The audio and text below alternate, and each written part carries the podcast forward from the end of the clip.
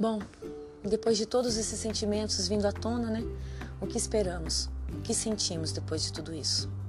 Esperança é a palavra que fica, né? Que tudo volte ao normal, se é que dá para voltar ao normal depois disso tudo, que acho que é por estar do jeito que estava que tudo aconteceu, né? Precisamos voltar sim. Voltar melhores, mais conscientes, mais fortes, mais resilientes e mais perseverantes contra as adversidades da vida. E que nós, enquanto coletivo e, construtor, construtores né, de uma história de educação no país como o nosso, subdesenvolvido,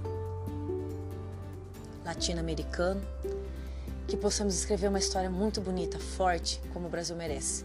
Né? Em cada um de nós, cada professora dessa escola, cada cantinho dessa sala, reine perseverança, luta, militância, força, porque quem veio para a educação não veio para pouca coisa, né? E que possamos abrir esse portão pós a pandemia e ainda só estamos no metade de 2020 com muita fé e coragem para que seja muito melhor esse segundo semestre e que se não for uniremos forças novamente para passar tudo que já passamos, agora mais fortes ainda, e vamos abrir essa escola com tudo, né?